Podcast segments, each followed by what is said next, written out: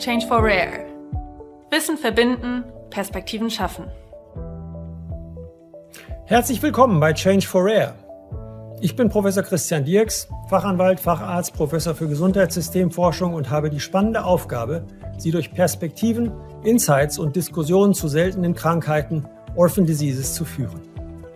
Mit der Initiative Change for Rare will Alexion das Wissen um die Versorgung seltener Krankheiten bündeln und zugänglich machen.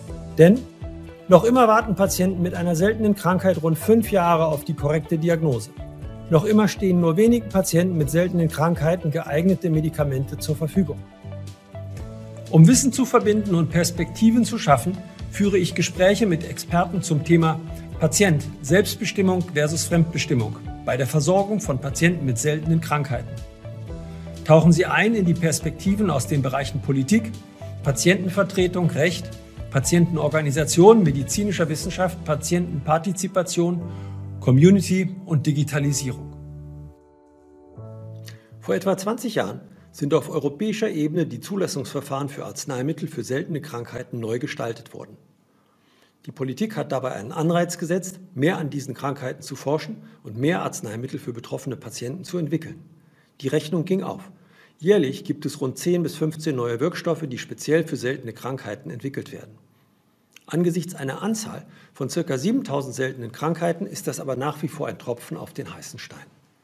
Viele Patientinnen haben zwar mittlerweile aufgrund der Fortschritte in der Gendiagnostik die Chance auf eine exakte Diagnose, sind aber von einer effektiven und wirksamen Arzneimitteltherapie meistens weit entfernt. Die Pandemie lässt alle anders gerichteten Herausforderungen in den Hintergrund treten und die finanzielle Herausforderung der Sozialsysteme führt zu einer Diskussion in Politik und Gesellschaft, ob man sich eine weitere Förderung der Orphan Drugs überhaupt noch leisten kann. Der neuen Regierung fällt in dieser Situation nun eine besondere Rolle zu, das Gesundheitssystem zu reformieren, aber das nicht zu Lasten der Patientinnen mit seltenen Erkrankungen zu tun. Dabei können die digitalen Möglichkeiten, aber auch die enge Einbindung der Patienten und ihrer Angehörigen sowie eine gute Kommunikation eine wichtige Rolle spielen. Die Expertin Martina Stamm-Fiebig ist Mitglied des Bundestages, seit 2018 Patientenbeauftragte der SPD-Fraktion, Mitglied des Ausschusses für Gesundheit des Deutschen Bundestages und seit Dezember 2021 Vorsitzende des Petitionsausschusses. Liebe Frau Stamm-Fiebig, ich möchte mit Ihnen heute über das Thema Patient, Selbstbestimmung versus Fremdbestimmung in der Versorgung von Patienten mit seltenen Krankheiten sprechen. Insbesondere da Sie in Ihrer Partei auch die Funktion der Patientenbeauftragten innehaben. Meine erste Frage an Sie ist, Sie vertreten die Belange aller Patientinnen, aber gerade die seltenen Erkrankungen liegen Ihnen am Herzen. Welche Patiententhemen haben Sie sich für die beginnende Legislaturperiode vorgenommen und welche Stellschrauben sehen Sie im System? Ja, vielen Dank ähm, für die Frage und für die Einführung. Grundsätzlich sehe ich, dass wir uns den der ganzen Palette der Versorgungsthemen widmen müssen. Und das hat auch wirklich die Priorität. Wir brauchen zum einen natürlich den Erhalt von flächendeckender Versorgung, den Ausgleich, soweit man das ähm, schnell hinbekommt, vom Stadt-Land-Gefälle. Und wir brauchen natürlich auch weiterhin den Fokus auf ein, die Qualität in der Versorgung. Die Patientenzentrierung und Beteiligung ist für mich ein wichtiger Punkt und genauso wie Sie es bereits im Eingangsstatement erwähnt haben, die sichere Arzneimittelversorgung, um eben gerade in dem Bereich der seltenen Erkrankungen mit den schon jetzt bestehenden Lieferengpässen umzugehen.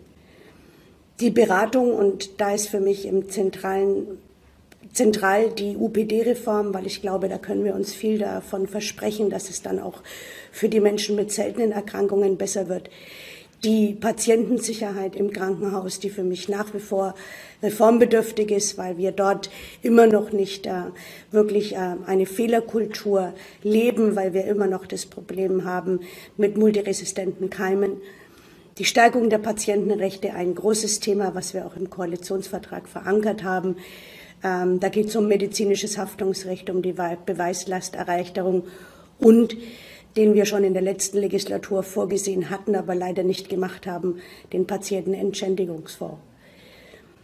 Darüber hinaus wird es eine Reform des GBA geben und ich denke, auch dort wird sichergestellt werden, dass in Zukunft die Mitbestimmung der Patienten eine größere Rolle spielt und deshalb noch einmal die Bedarfsplanung ist natürlich im Mittelpunkt, die integrierten Versorgungsangebote für die Patientinnen und Patienten, aber auch die Finanzierung der Krankenhäuser.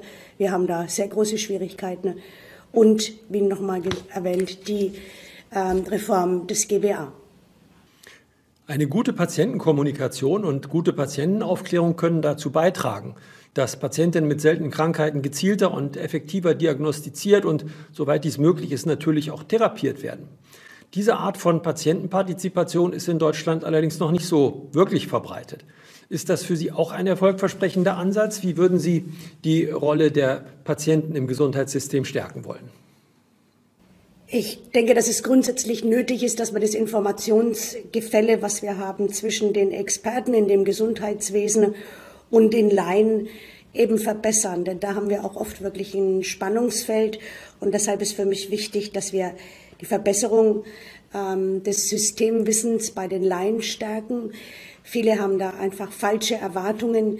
Wenn man eins ähm, nach ähm, acht Jahren Gesundheitspolitik heute ich für mich äh, nochmal bekräftigen darf, man braucht sehr viel Zeit in dem System, die aber die Patientinnen und Patienten eben oft nicht haben. Und die Bereitschaft und Fähigkeit der Entscheider, die geäußerten Bedürfnisse der Patientinnen und Patienten aufzunehmen und äh, dies vor allem wirklich in die Systementscheidungen einfließen zu lassen. Das ist etwas, was mir an vielen Stellen fehlt. Ziel ist für mich immer der mündige Patient, ähm, nur dann funktioniert wirklich auch Gesundheitskompetenz, wenn die Patientinnen und Patienten sich mitgenommen fühlen. Wir brauchen aber auch effektivere Diagnosen, die eine bessere Vernetzung zwischen all den Akteuren ähm, ermöglichen. Dort haben wir auch noch großen Verbesserungsbedarf und dazu ist eine gute Dokumentation essentiell. Ähm, ich sehe da wirklich große Chancen in der EPA. Ich hoffe, dass sie auch bald kommt. Und zudem braucht es eine aktive Einbindung der Patientinnen und Patienten. Ja, das ist ja sicherlich unsere aller Hoffnung, dass die EPA als Bindeglied für Kommunikation, Kompetenz und Qualitätssteigerung eine, eine Datenautobahn werden könnte in der Versorgung. Ich habe mich mal auf Ihrer Webseite umgesehen, Frau Stammfiebig, und davon wollte ich mal etwas zitieren. Kaum etwas ist wichtiger im Leben als unsere Gesundheit. Meine wichtigsten Ziele sind gute medizinische Versorgung und Absicherung im Krankheitsfall für alle Menschen, unabhängig von Einkommen oder Wohnort.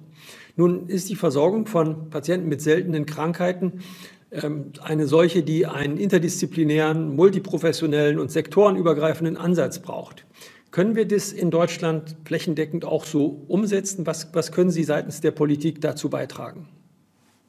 Ich ähm, denke, dass das Grundproblem ist, ähm, an dem wir äh, alle leiden, einfach die mangelnde Finanzierung der NAMSE-Zentrenstruktur ist.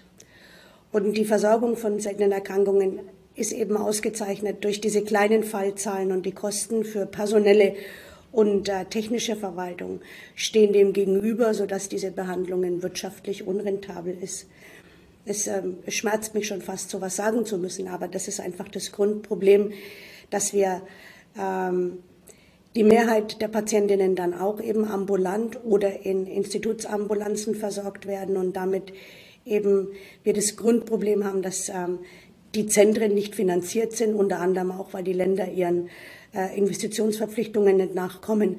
Und die DRGs und EBMs decken eben diese Kosten nicht ab. Die schleppende Entwicklung in der ambulanten Versorge, Stichwort, Stichwort ASV, kommt dazu noch. Und ähm, seit 2012 haben wir wirklich nur sehr wenige ASV-Teams. Das ist eins der großen Mangos. Ähm, ich habe mir da viel mehr versprochen in der ASV-Versorgung. Und die Beratung im GBA zu den äh, einzelnen Erkrankungen bei den Richtlinien ist einfach sehr lange. Der Case-Mix in vielen komplizierten Fällen lohnt sich nicht. Also wir haben so ein Konglomerat und das Anzeigeverfahren in den ähm, kassenärztlichen, in den KV-Bezirken ist eben sehr schwierig. Also die Umsetzung ähm, ist, ist äh, wirklich schwierig und wir haben da von politischer Seite versucht, einige ähm, Maßnahmen zu ergreifen.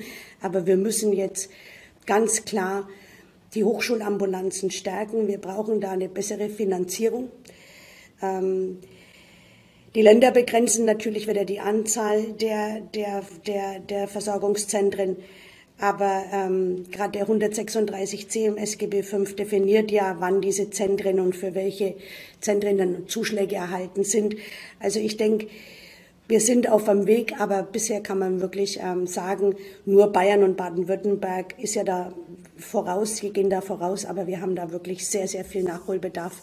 Und deshalb ähm, ist für mich der Lösungsansatz, die Zentren anders zu finanzieren, also eine Zuschlagsregelung für diese Zentren zu bekommen, ähm, muss vor allem auch dann auf die Institutsambulanzen ausgeweitet werden.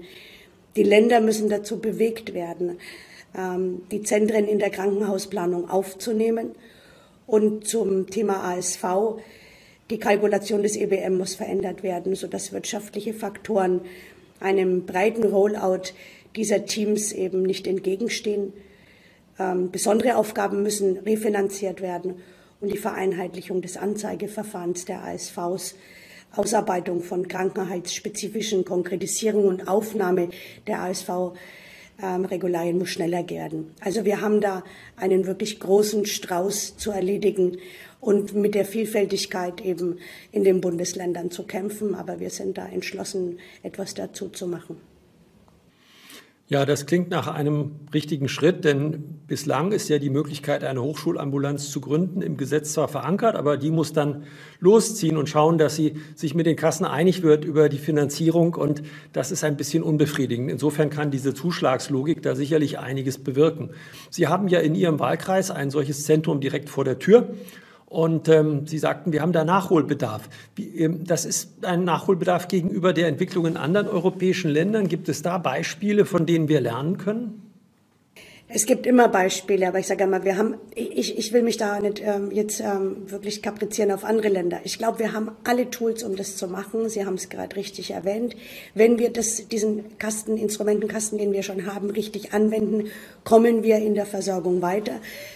Für mich noch einmal, ich betone es, spielen die Bundesländer eine große und ähm, äh, herausragende Rolle.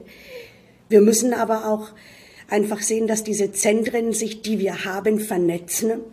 Und ähm, es gibt ja diese, dieses, ähm, dieses European Reference Network. Und ich denke, das ist der beste Ansatz der Versorgung. Natürlich muss die zentrenbasierte Versorgung aber weiterentwickelt werden und beginnt mit einer grundlegenden Finanzierung. Da haben wir jetzt schon lange darüber gesprochen. Kriterien für Zentren müssen noch ausgearbeitet werden für diese C-Zentren. Und ähm, auch die deutschen Zentren müssen sich besser miteinander vernetzen. Ähm, und auch hier sind wir wieder an dem Punkt, hier muss die Digitalisierung einfach besser genutzt werden. Wir können ganz anders kommunizieren, wenn die Telemedizin ausgebaut ist und der Austausch von Informationen unter medizinischen Expertinnen und Experten muss einfach sektorübergreifend besser werden. Ich glaube, dass die Notwendigkeit und die Herausforderung uns ähm, vor allem im Bereich des Personals ähm, auf große, ähm, äh, äh, große Hürden aufwirft und deshalb wir in der medizinischen Breitenversorgung ähm, auf dem Land dem ganz anders begegnen müssen. Und deswegen muss die Nutzung von KI auch hier Einzug finden und der stärkere Fokus auf den digitalen Anwendungen für die Patientinnen und Patienten, ähm, um sie besser einzubinden, Stichwort Disease Management, einfach vorangebracht werden. Ja, danke schön. Ähm, Sie sind ja Berichterstatterin der SPD-Bundestagsfraktion für seltene Erkrankungen und GBA-Reform und noch etliches andere mehr. Äh, und von Ihnen stammt auch der Ausspruch, dass Sie die Falschanreize im System in dieser Legislaturperiode anpacken wollen. Ähm, wo gibt es denn da Falschanreize in Bezug auf die seltenen Erkrankungen? Und was bedeutet das für die Orphan Drugs, über deren Kosten ja auch sehr intensiv diskutiert wird? Haben Sie da bestimmte Erwartungen an die Forschung oder an die pharmazeutischen Unternehmen? Also grundsätzlich, wie Sie ausgeführt haben, bin ich der festen Überzeugung, dass die wirtschaftlichen Anreize, die wir haben, die Fehlanreize ausgebügelt werden müssen. Und dazu muss man die Ambulantisierung vorantreiben durch diese sogenannten Hybrid-DRGs. Ich glaube, die können uns wirklich auf einen guten Weg bringen, wo wir eben durch den Abbau der Sektorgrenzen andere, ähm, andere äh, Anreize schaffen, um ähm, ähm, die Bezahlung sicherzustellen. Wenn wir DRGs und EBM entsprechend weiterentwickeln, um wirtschaftliche Behandlung in allen Bereichen zu ermöglichen, dann können wir eine bessere Finanzierung der Versorgung mit Sicherheit ähm, von, von hohem Behandlungsaufwand abbilden und wir können, wo nicht möglich, eben mit zum Beispiel einer Finanzierung der Vorhaltekosten entgegentreten. Ich bin ein bisschen kritisch, weil wir natürlich gucken müssen, wie die Rolle von profitorientierten Unternehmen in der Versorgung ähm, jetzt, ähm, wie wir das, wie wir das, ähm, wie wir das gestalten, dass das nicht überhand nimmt. Also ich sage mal, ich sehe da schon große Fehlstellungen im Bereich der MVZ, aber auch im Bereich von ähm, Private Equity in den, in den Pflegeeinrichtungen. Also ich glaube, wir müssen da wirklich gut aufgucken, aufpassen. Und deshalb glaube ich, dass wir ähm, grundsätzlich auf das äh, Kapitalinteresse in unserem, in unserem Gesundheitssystem gucken müssen. Das große Thema Orphan Drugs ist natürlich ähm, schon etwas, wo ich auf der einen Seite voller Stolz immer sage, wir haben diese Sonderstellung und wir haben in Deutschland wirklich eine vielfältige und sehr, sehr gute Versorgung. Aber natürlich ist es auch so, dass wir äh, im Punkto Verfügbarkeit eine Spitzenreiterrolle einnehmen und ähm, das ist auch gut so. Wir haben aber nach wie vor natürlich das Kosten- und Datenproblem bei den Orphans. Und deshalb muss man ähm, schon sagen, dass die ursprüngliche Orphan-Regelung eigentlich am Ziel vorbeigeht. Ich möchte, dass wir ähm, eine Orphan-Regelung bekommen, die Anreize schafft, ähm, solche Wirkstoffe zu, weiter ähm, zu adressieren die ähm, also für die Entwicklung der klassischen Solisten ähm, herhalten, aber eben auch, ähm, dass Orphans auf den Markt kommen, die kleine echte Solisten sind und deshalb ähm, so, so, sowohl die Therapiealternative, aber auch ähm, neue Wirkstoffentwicklung bewertet werden kann. Ähm, grundsätzlich, ähm, glaube ich, brauchen wir eine Eindämmung der Kostenbelastung durch die Halbierung, Herabsetzung dieser 50 Millionen Euro Grenze, die ist denkbar. Aber ähm, grundsätzlich möchte ich, dass die gute Versorgung mit den Orphans in Deutschland ähm, weiter so läuft. Und deshalb ähm, ist auch mein Appell da an die Industrie, dass die eben mit eingebunden wird, den Prozess konstruktiv begleitet. Und ähm, ich denke, wir sitzen hier alle im gleichen Boot und deshalb äh, bin ich da sehr entspannt, weil ich nicht glaube, dass es da einen harten Schnitt geben wird. Und ich möchte, dass die Versorgung auch weiterhin so gut bleibt, wie sie ist. Wollen wir ganz zum Schluss noch einmal den Schlenker zu den Patientinnen machen ähm, und die Frage Selbstbestimmung versus Fremdbestimmung. Was würden Sie sich zu diesem Themenkreis noch wünschen, was in Deutschland verändert werden muss, um diese Herausforderung anzugehen?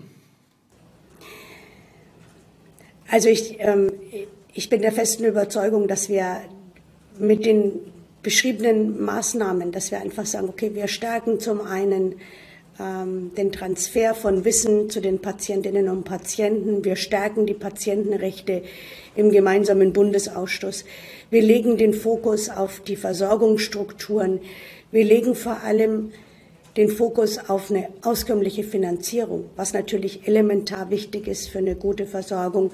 Wir dann schon an einem Punkt sind, wo wir ähm, dem Ziel, dass wir uns auch auf Augenhöhe in dem System begegnen, äh, ein gutes Stück weiterkommen.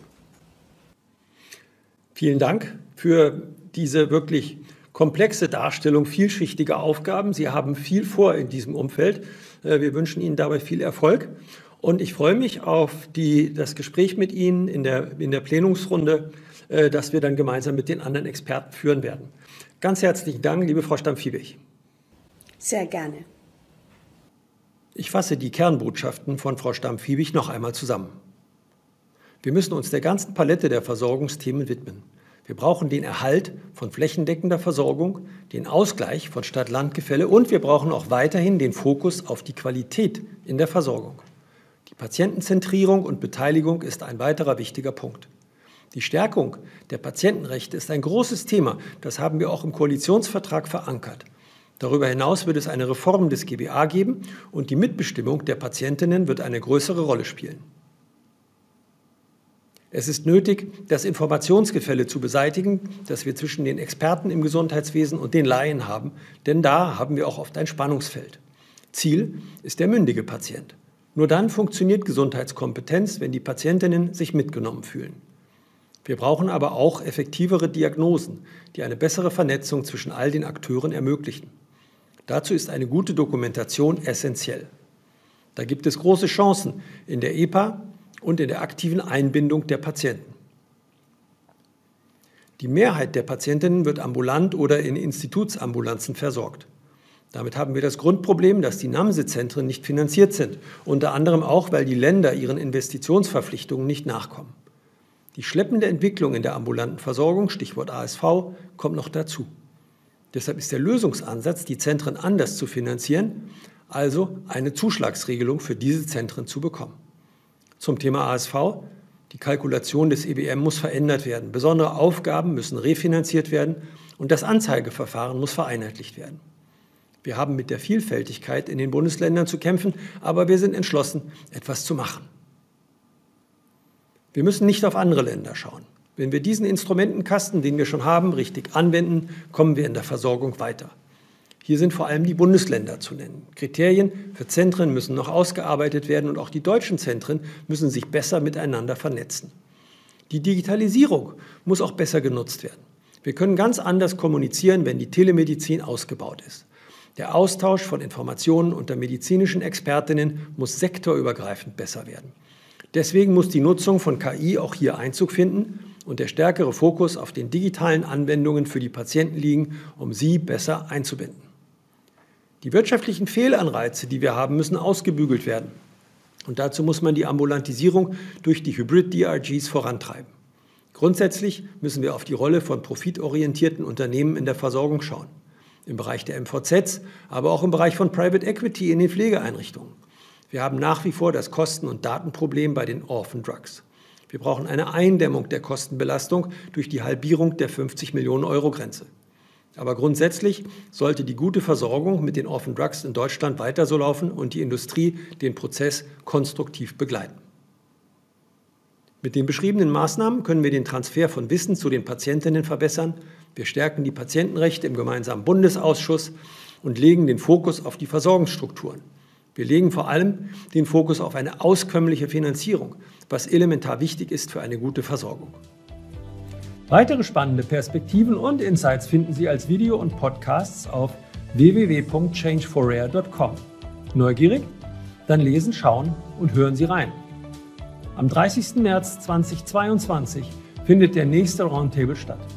Anlässlich des ein paar Wochen zuvor stattfindenden Rare Disease Days geht es diesmal um Patient, Selbstbestimmung versus Fremdbestimmung.